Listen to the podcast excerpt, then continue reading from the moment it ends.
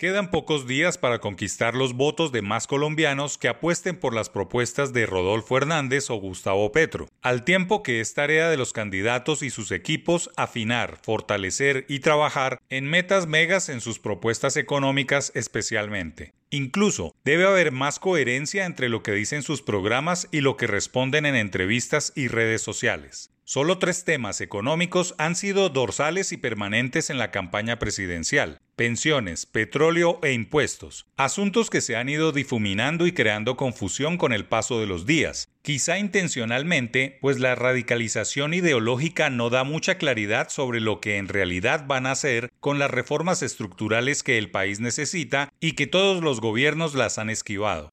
No son contundentes las propuestas reales sobre las políticas públicas a desarrollar desde el próximo 7 de agosto para mantener el crecimiento de la economía en dos dígitos, lo que a su vez generaría más empleo y bajaría a menos de 3 millones los desempleados actuales. La inflación, que es el otro dolor de cabeza de los colombianos, pasa desapercibida o lo poco que se les oye a los candidatos es que van a aumentar la producción agropecuaria para reducir las importaciones, pero eso lleva tiempo y no hay explicación sobre el cómo. El lío para ambos es que el tiempo se agota y los electores indecisos deben escuchar propuestas concretas, realizables y sin evasivas. Hay que bajar los precios de los alimentos, pero cómo hacerlo en poco tiempo es lo que piden los consumidores, máxime cuando el próximo presidente deberá ajustar el precio de los combustibles, que están congelados desde hace meses y el Fondo de Estabilización de Precios no aguanta un déficit mayor.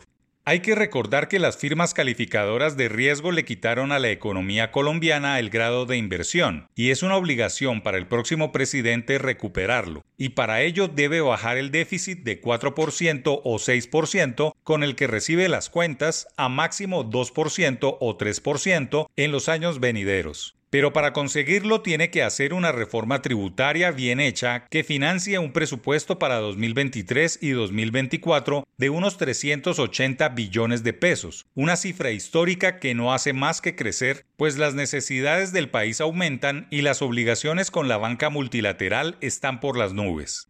Es un imperativo afinar las propuestas porque las elecciones son ahora y hay cosas que necesitan un torniquete económico de cara a las obligaciones gubernamentales de pensiones, deudas, defensa y eficiencia administrativa. Ambos candidatos no son tradicionales ortodoxos, ni están respaldados por los partidos de siempre que han administrado a la nación. Por tanto, es absolutamente responsable que destapen sus cartas, se conozcan los próximos ministros, el pensamiento de sus equipos económicos, todo para que el sector productivo, la banca multilateral y las firmas calificadoras de riesgo tengan más claro cómo será el verdadero modelo económico de los próximos cuatro años. Ojo, solo cuatro años que son apenas 48 meses. Es tiempo que se pasa volando y hay un Congreso extraño y variopinto, que no hará grandes reformas, pero se puede continuar o mejorar el camino del país económico y social.